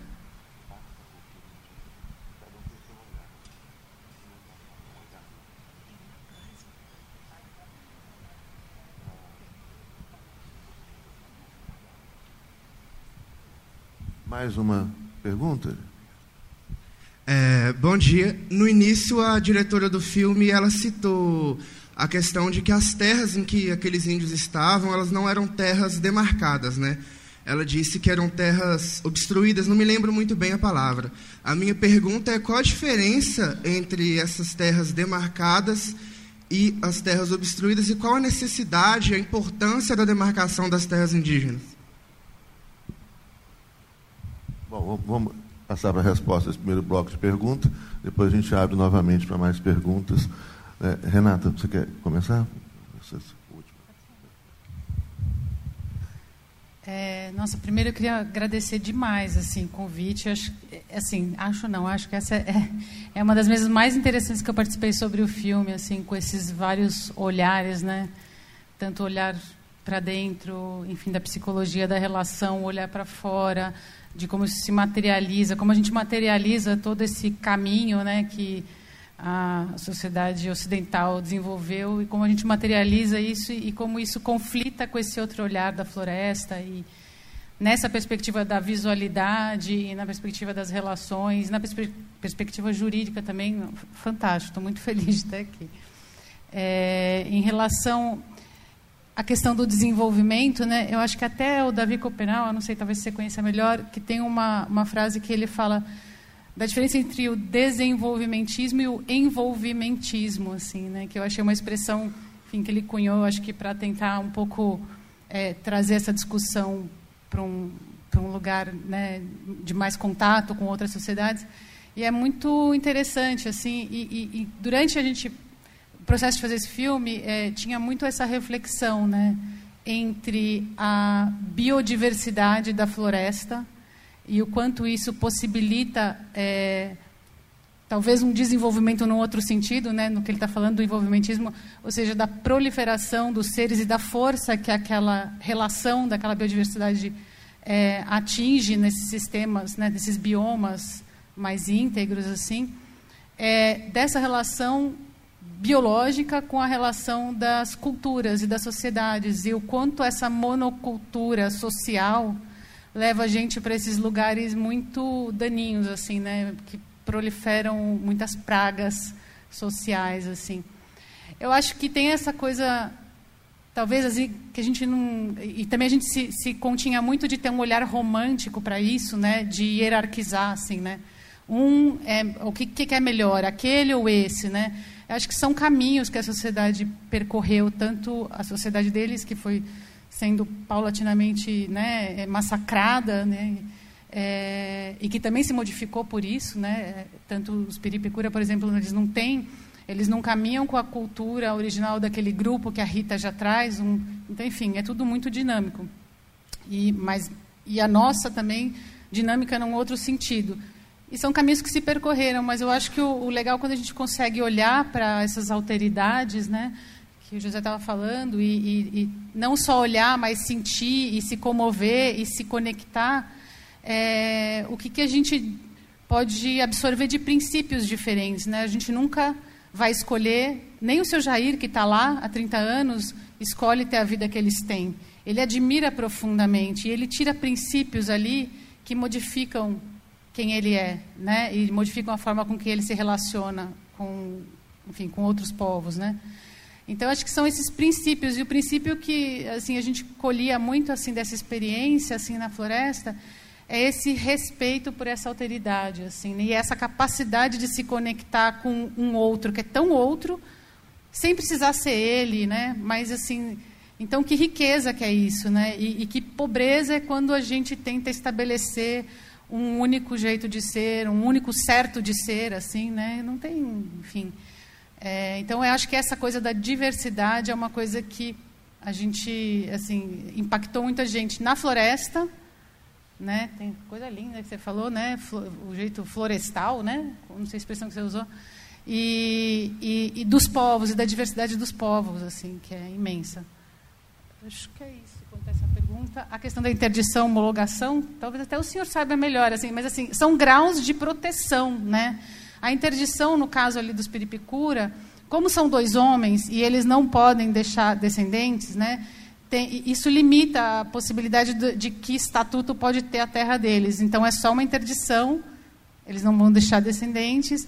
É, e quando então é provisória de dois em dois anos então eles têm que ficar permanentemente fazendo aquelas expedições e colhendo vestígios e montando casos mesmo para defender uma renovação da interdição é, eu acho que é isso né são graus, graus de, de a homologação é um grau ainda maior, mas que não é também irreversível, né? e principalmente de, dependendo da situação, do cenário político. É, acho que é isso. Né? Obrigado, Renata. Professor Sérgio. É, a ideia de, do desenvolvimento é, ela é muito própria da gente, quer dizer, desse modelo civilizacional nosso, que amplamente falando, eu chamei aqui de europeu, quer dizer, sociedades instáveis e em constante mudança. Saiu o iPhone 8 e daqui a dois anos vai ser o 10. E se nós olharmos nossa sociedade, é, qualquer uma dessas que eu estou chamando amplamente de europeias, 30 anos atrás, ou há 50 anos atrás e hoje, elas são assim, completamente diferentes. 50 anos atrás e hoje. Quer dizer, é uma, é uma contínua mudança, não é? Referida, porque são sociedades referidas na técnica e no progresso. Diferente, que, que o antropólogo Levi-Strauss chamou de sociedades quentes. Foi ele também quem chamou de sociedades frias, algumas delas. Por exemplo, as indígenas, que tem uma. Que, onde não está presente esse afã, esse frenesi, esse motor da mudança, do progresso, do desenvolvimento. São sociedades na medida em que se, as que permaneceram mais ou menos preservadas do contato conosco, muito parecidas hoje com o que eram há 300 anos atrás. Elas permanecem frias nesse sentido. Moralmente, se a gente for falar em progresso, há elementos hoje, indubitavelmente, assim me parece, superiores à nossa, de um ponto de vista moral. Mas a ideia de desenvolvimento é nossa, não é deles. Elas permanecem. O que me parece altamente problemático é nós não reconhecermos ali algo dessa alteridade, quer dizer, eles são diferentes de nós, tem há inúmeros elementos, saberes que nós podemos nos beneficiar deles, aprender, mas reconhecendo-os como são. De um modo geral, isso é Viveiros de Castro quem faz essa observação, a estratégia nossa para e que consiste fundamentalmente em desconhecer e em desrespeitar essa alteridade, é tomá-los como transformar o índio no pobre. Se o índio, com a riqueza, com a exuberância, com a, com a quantidade de possibilidades, com esse arcabouço de saberes ricos e riquíssimos. Se nós os chamamos de pobres, eles já estão na fila para ser candidatos para trabalhar na próxima fazenda, no próximo agronegócio, para ter, ter a carteira assinada e, e passar a ganhar um salário por mês e, quem sabe, daqui a cinco anos vai ganhar um salário e meio e ser um pouquinho menos pobre. Então, esse processo de, de, de, de, de, captura do, a partir do não reconhecimento dessa alteridade se dá principalmente por essa via. Transformar o, o rico e a, as ricas culturas, umas mais, outras menos, menos porque nós degradamos a grande maioria delas, mas transformar o índio em pobre. Não é? e, e aí nós dizíamos: ah, bom, você é pobre. Se você trabalhar muito e em tal sistema de trabalho, quem sabe um dia você vai ser quase igual a mim. Percebe que há de base aí uma negação radical da alteridade? E com isso perde todo mundo. Se alguém achar que nós ganhamos com isso, bom, basta dar um passeiozinho aí. E, não, é? não, não, não precisa muito esforço. É, eu acho que também o filme nos dá uma boa dica, uma boa pista assim, para pensar essa ideia do, do desenvolvimento. Eu sempre, quando eu vi o filme pela primeira vez, eu fiquei muito impressionado com essa história da, da tocha 20 anos sem apagar o fogo. Numa floresta úmida que chove todos os dias, inundada praticamente. E, o fogo, na verdade, ele é, se a gente pensar nessa ideia de desenvolvimento, o fogo ele está presente o tempo inteiro. O fogo é o motor a vapor, o fogo é a tela do iPhone, que o Sérgio falou. De certa forma, o fogo está presente aí. Então, assim, o uso que a gente faz do fogo, o fogo grande da floresta, é o, é o incêndio que a gente está vendo, que os indígenas chamam de fogo grande. O fogo pequeno dos piripicura. Como que, como, como que duas civilizações lidam com o fogo de maneira tão distintas, né? Uma preservando o fogo, cuidando do fogo durante 20 anos, e outra tacando fogo na floresta. Não sei, eu, quando eu vi o filme pela primeira vez, eu pensei assim, Acho que todo mundo que quisesse reivindicar alguma área na floresta deveria primeiro passar 20 anos com uma tocha acesa. Se você conseguir ficar 20 anos com uma tocha acesa, você tem direito de alguma área. Se não, você vai fazer outra coisa da sua vida. Isso eu acho que era uma boa ideia de desenvolvimento.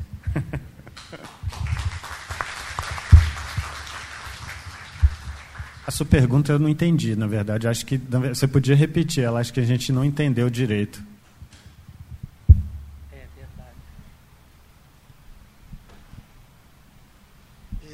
Vou tentar elaborar sem um caderno. Porque minha pergunta foi que a palavra índio, é, como se falou, é, algumas pessoas utilizam ela de maneira pejorativa, né, para matar e várias outras coisas. Então isso causa um sectarismo, creio eu, com as pessoas que não são dessa cultura. Eu queria saber como você leva essa cultura indígena, que é o único modo que eu sei descrever a cultura indígena, para as pessoas que não são dessa cultura, entendeu? Ficou claro? Quer que repete? Mas esse documentário não é um belíssimo exemplo disso? Sim, eu acho, mas a questão que eu falo é porque, tipo assim, é, eu acho que cada um aqui assistiu o mesmo, a mesma imagem, os mesmos barulhos, mas todo mundo viu um filme diferente. É, você concorda, né? Então, como você atinge as pessoas que não enxergam o que algumas pessoas enxergam? Lamentavelmente, talvez haja limites aí, né? Eh, hoje em dia a gente tem, tem no nosso entorno um número que não é irrelevante de pessoas que não enxergam e, e declaram a cada dia que não querem enxergar. E dizem mais, dizem, não enxergo porque você é inferior a mim. Eu enxergo a sua inferioridade. E por bem ou por mal, vou te transformar num semelhante. É? Ele usa Talvez um, haja limites. Ele usa até um termo interessante no, no filme, que ele fala que os índios não têm nada, né, no começo do filme. Mas é porque ele está vindo de uma cultura que ter coisas é bom, entendeu? E ele não vê coisas materiais no índio, então ele fala que o índio não tem nada. Então ele mesmo tendo uma visão mais clara, ele ainda tem uma visão um pouco fechada. É, não sei se ficou claro. É, eu acho que essa pergunta que você colocou, ela é muito boa, assim, e ela, eu acho que vem, né, insistentemente tentando ser contemplada, assim, e é muito difícil, porque é romper uma barreira desde a colonização, desde a, a, formação da nossa cabeça em relação a esses outros povos, ela vem desde lá, né? Se construiu uma imagem e se preservou com muito afinco essa imagem para que esse outro desenvolvimento de devastação pudesse acontecer, né? O, o, devastação, nem gosto de colocar assim, mas assim, ocidental, europeu pudesse acontecer. Então, se precisou é, subjugar o outro, tirar a alma do outro, né? Você tinha verdadeiros julgamentos em que os caras discutiam se existia alma. Tem um filme muito bonito, chama 500 Almas, também, do Joel Pizzini, que tem é, é, eles é, reencenaram um, uma peça de teatro que é toda essa discussão se o índio tinha ou não alma na, na época da invasão. É, então essa construção é muito sólida no nosso inconsciente até, né, de que esse outro é menor, pode ser subjugado, eliminado, tal. Mas tem muita gente que briga por isso. Até a nossa própria legislação, desde 2003, introduziu o ensino de culturas indígenas e africanas nas escolas. Isso não está materializado, isso não é né? E quando é, às vezes é muito é, de uma forma muito, né, o índio, o negro, o e, e essas 200, mais de 200 é, 200 é, povos, culturas e línguas, né? A gente tem quatro troncos linguísticos no Brasil, né, ignorados, né? Então, assim, é também uma construção que eu acho que a, a, o cinema ajuda, a literatura ajuda, a música ajuda, a dança ajuda, o teatro ajuda, a arquitetura ajuda. E, e, cada um pode ser um pouco um polo irradiador, mas eu acho que são políticas públicas e é uma luta mesmo para desconstruir uma imagem e tentar começar a povoar ela de uma multiplicidade maior, assim, né? dar um aqui também. É, a, a, eu acho que a gente está vivendo um momento que é um momento é, que a gente precisa falar de políticas de afetos, né? E a arte cumpre um papel muito importante. Não, o momento onde o ódio ganha espaço no mundo inteiro e aqui no Brasil, né? É, e a pessoa que está odiando, ela não está no sua, é como se ela estivesse drogada, né? É, não há, não há como é, argumentar racionalmente com essa pessoa. Né? Ou seja, para resolver o ódio só com afeto positivo. Né? Para combater o ódio, precisa do amor, a gente precisa é, de afetos positivos. Né? Acho que a política do afeto, na discussão, na discussão intercultural, é o caminho. A arte, alguma coisa precisa acontecer dentro da pessoa. Né? Tem um livro do Badiou, que é muito interessante, chama São Paulo, do Zizek também, que ele fala do evento. Né? Alguma coisa precisa acontecer dentro da pessoa. Né? Não, basta, não bastam discursos racionais. Né? Eu acho que aí o cinema, a arte, é, o, é uma linguagem fundamental né, nesse momento né, de tanto ódio, onde a gente precisa responder com muito amor, né, com muito afeto, né, com muita paciência. é, é... Eu acho que é, esse é um, o, um grande um grande dilema mesmo, mas eu acho que é uma questão importante da gente pensar essa, como a Renato falou, essa assimetria histórica que existe. Né? A gente está, de um lado, então você pensa, de um lado, muita força, muita, muito poder, de outro lado, povos vulneráveis e séculos. E... Mas a gente tem vários movimentos nesse sentido eu fiz questão de trazer essa história da, da floresta, de pensar a floresta como urbanismo, que é muito interessante, na verdade, você pensar. Os arqueólogos, os etnobotânicos falarem a cidade, a floresta é um urbanismo xinguano. Essa palavra ela é escolhida a dedo. Porque como que você vai dizer da floresta? Quando você diz que a floresta é um urbanismo, você coloca a floresta na mesma prateleira, do mesmo lado, com o mesmo peso, uma ideia de simetria das cidades. As cidades, historicamente, são a construção, é a civilização, é o lugar da civilização. Esse é o contraste clássico do mundo. De um lado, a civilização urbana e, de outro lado, a floresta, sempre sendo invadida, sempre sendo dando espaço à civilização. Quando você diz, espera aí, espera aí, a floresta é uma civilização urbana, tão complexa, tão artificial, tão artefato quanto as suas cidades. Só que aqui a gente não está trabalhando com concreto, com aço, com vidro. A gente está construindo uma coisa muito mais complexa, inclusive, no sentido que tem sobrenaturezas, tem naturezas envolvidas uma, essa ideia que eu falei da domesticação, da familiarização de séculos, milênios de relação com os animais, com as plantas, para construir um artefato, na verdade, gigantesco, continental.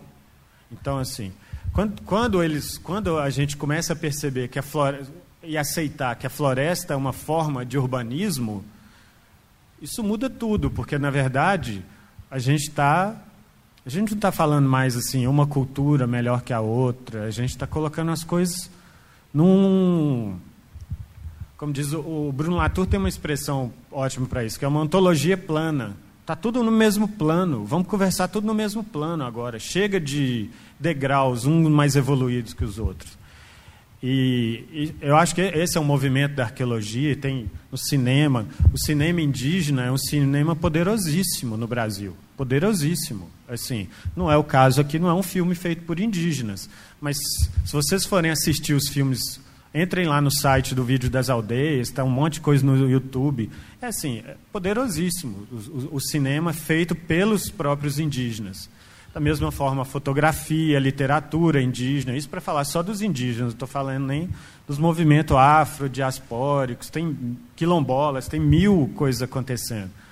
Então, assim, eu acho que. Mas a, como que essas coisas emergem e têm visibilidade, né? É difícil, né? Muito difícil. Eu fui fazer uma revista com outras pessoas para pensar assim, pô, outras coisas têm que aparecer no mundo. A gente precisa conhecer outras coisas. Eu quero conhecer outras coisas e, e acho que todo mundo, assim, todo mundo, tá difícil falar todo mundo, mas assim, é, se a gente fosse afeito a estatísticas e a gente fizesse uma estatística aqui, nesses 450 pessoas que estavam aqui, quantas não foram tocadas pelo filme?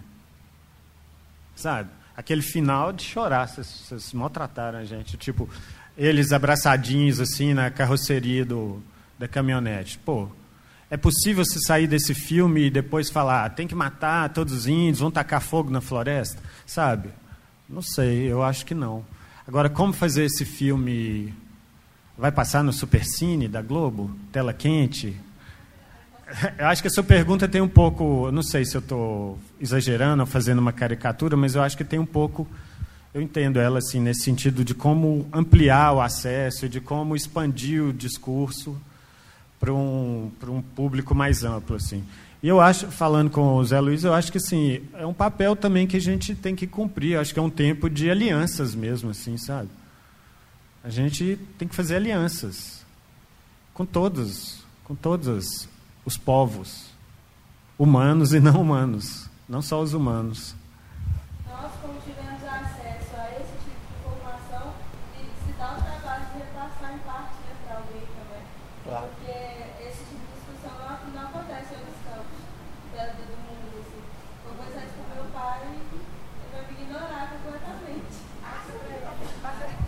Pois é, isso, só, só um comentário. Isso é uma coisa muito interessante. Quando eu vi o filme pela primeira vez, na abertura do Fórum Doc, eu saí tão impactado pelo filme.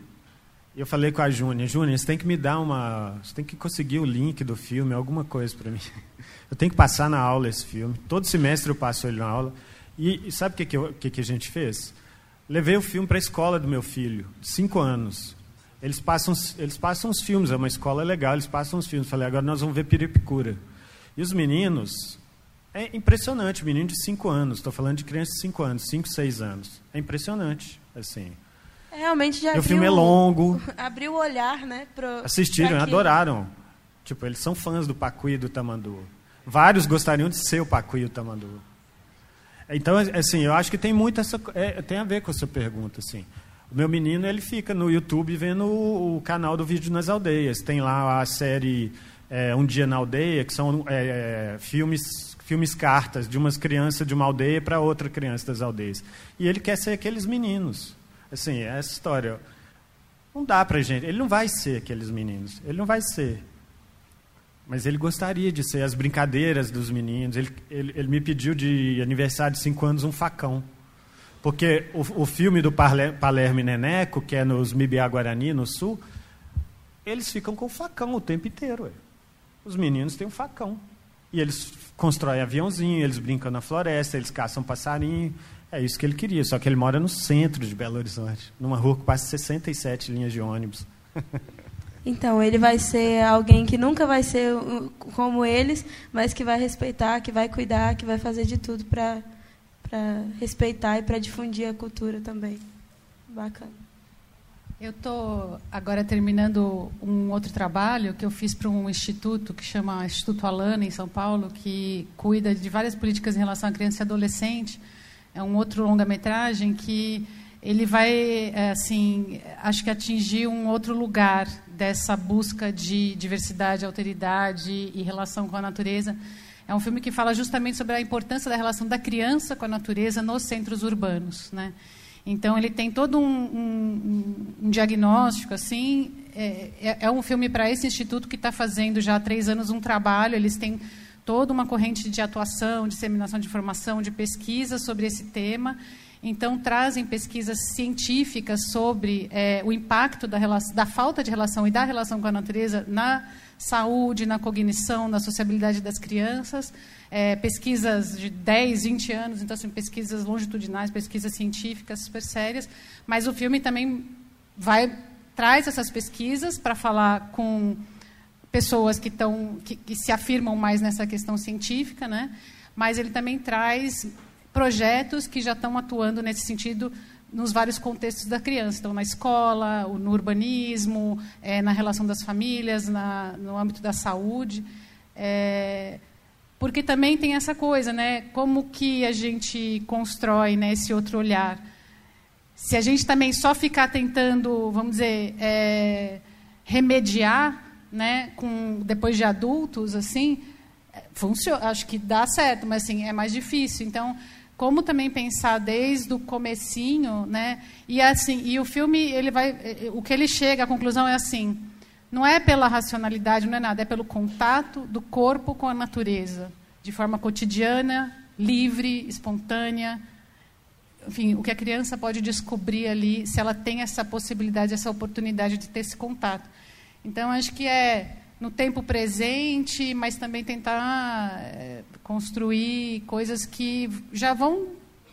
Enfim, é um projeto ali em São Paulo, é, é só um outro filme também que vai muito pouca gente assistir, mas eu acho que são essas várias iniciativas.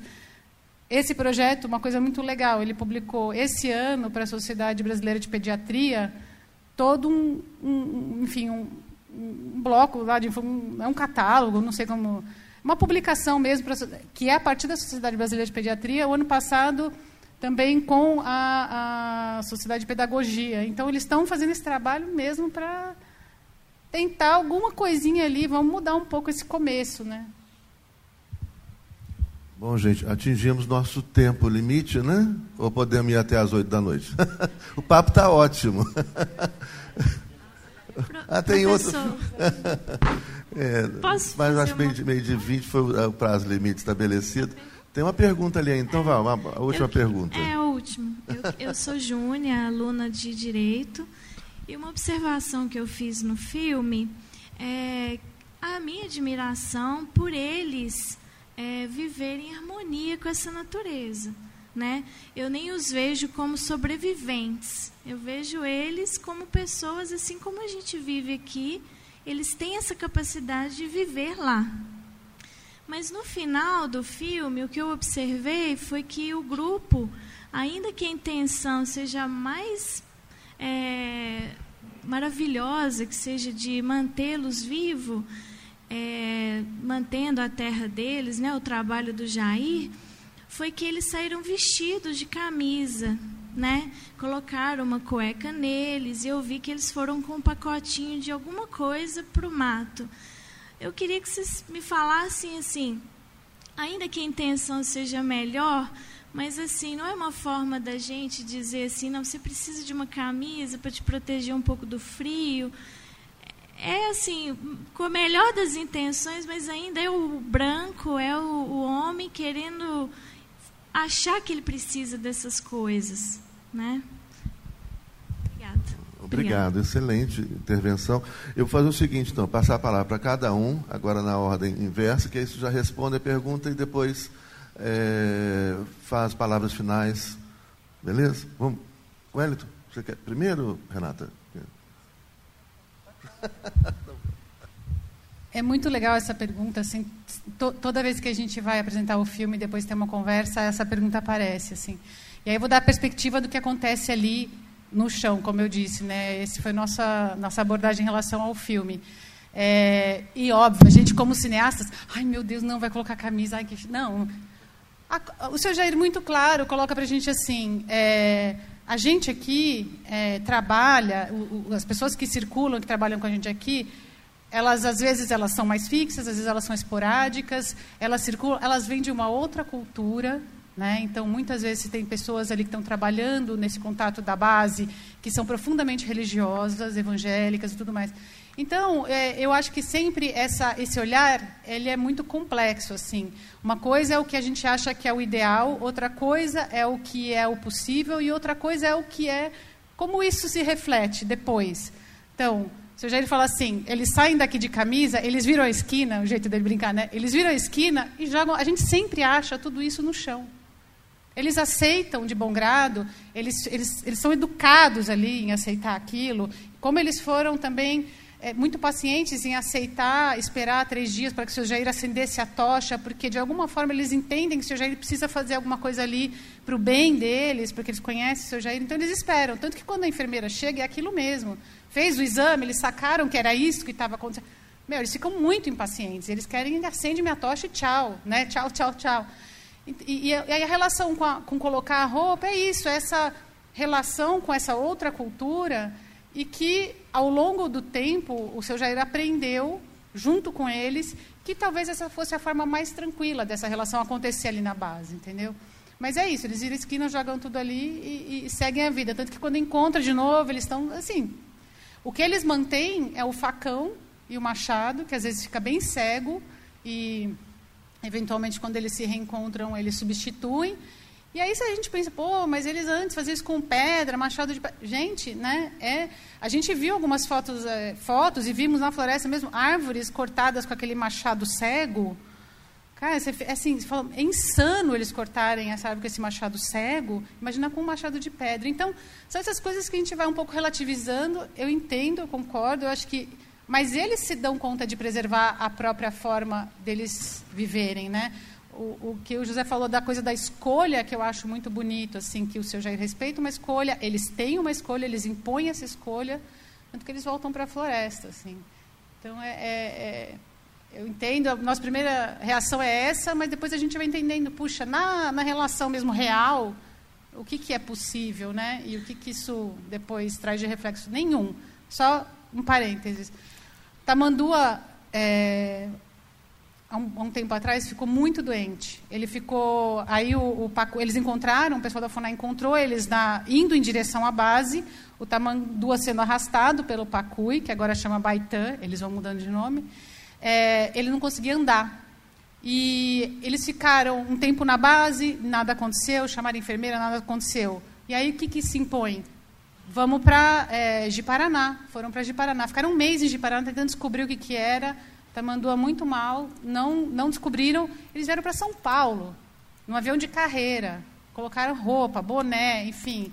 É, passaram um mês em São Paulo. O Tamandu operou o cérebro, tirou um coágulo e voltou a andar. E aí eles voltaram para lá. É, eles ficaram na base, óbvio, ainda tomando remédio, nisso, pacuí, pneumonia. Inferno, assim. Né? Eu visitei eles várias vezes ali e tal, na casa onde eles estavam da CESAI. É, e aí voltaram para lá e não, não, não, o seu, seu Jair não conseguiu manter eles ali para acabar o tratamento. Jogaram tudo e foram para a floresta. Então, você imagina, tiveram contato com tudo isso. E, assim, era um mau humor assim alucinante deles presos nessa casa aí, e nessa cidade. Então, sabe, às vezes, talvez, para outros, como os Caripuna, afetou demais. Né? Você vê ali a, a Vila dos Caripuna, é muito triste, assim. Né? Ali foi uma compensação de uma estrada que tiveram que passar na terra indígena, construir aquela aldeia de teto de zinco e, e, e, destruíram todo um processo que envolvia sociedade, envolvia a relação com o tempo, de refazer os, os telhados de, de palha, né? Re, uma relação de tempo com a natureza, com os outros, com o trabalho, com a cultura, enfim, tudo aquilo se extinguiu e agora quando quebra uma telha eles têm que comprar com que dinheiro? Então aquela sociedade ela foi se definhando. Então é, é, é complexo. Obrigado, Renata. Eu não teria nada a acrescentar, a não ser essa constatação a partir da fala da Renata. Eles se vestem ali, virando a esquina, tiram, tiram a roupa. Mas eles se vestem, esse se vestir me parece uma pura é, lição de gentileza, de polidez, de cortesia para conosco. Não é? De respeito à nossa diversidade. Eu acho sua pergunta ótima, na verdade. Esse incômodo eu já vi ele assim nas exibições do filme também. E tem uma. Acho que tem uma idealização que a gente faz dos indígenas também, mas é, que são muito abertos, né? Tem uma fala do Ailton Krenak que eu vi recentemente que ele fala isso. Quando os portugueses chegaram, eles estavam doentes, imundos. Ele fala, eles estavam podres. E eles chegaram na, na praia e os indígenas logo abraçaram eles e cuidaram deles e porque na verdade para eles acostumados nesse território mega habitado de diversidade, mega diversidade, era mais um povo que estava chegando. Tanto que eles foram acolhidos, muito bem acolhidos. Né? Eu não sei, eu fico pensando assim, se, se a gente tiraria a roupa por eles. Eu acho que era um, um movimento interessante da gente fazer, da gente é, forçar a nossa idealização. Porque é isso, eles estão fazendo, eles, eles eles adoram o machado, eles adoram metal, eles fazem cinema de, sabe, incrível. Eles, eles têm um fascínio pela tecnologia, por muitas coisas. Tem essa gentileza, tem essa abertura, alteridade. Mas será que a gente tiraria a roupa por eles e faria um filme sem roupa? Talvez sim, mas para concluir, me permita, é, quando eu disse de algo que me, talvez já tenha se perdido na riqueza cultural, mas certamente algo que escapa ao nosso olhar, e aí essa questão de nós tirarmos a roupa, talvez se trate mais de nós nos vermos sem roupa, como, como vemos os índios sem roupa, mas há também uma observação do Viveiros de Castro, categórica, me parece, ele diz: um índio nunca está nu. Quer dizer, uma, um traço, uma escarificação, uma, um adorno, seja lá o que for, que muitas vezes escapa ao nosso olhar, é para o índio uma vestimenta simbólica e que o tiraria dessa nudez idealizada, que, que onde o próprio índio não, não, não estaria. Então, sim, nós vamos ficar nus. Podemos fazer esse esforço, mas não nos esqueçamos: um índio nunca está nu. É? Bom, gente, muito obrigado. Essa manhã foi maravilhosa. Obrigado pelo seu filme, fantástico. Né? É, obrigado pela participação de todos, todos aqui presentes. E até, até mais, né? É. Essa produção é do Lab SG, onde você vem aprender aqui na PUC Minas São Gabriel.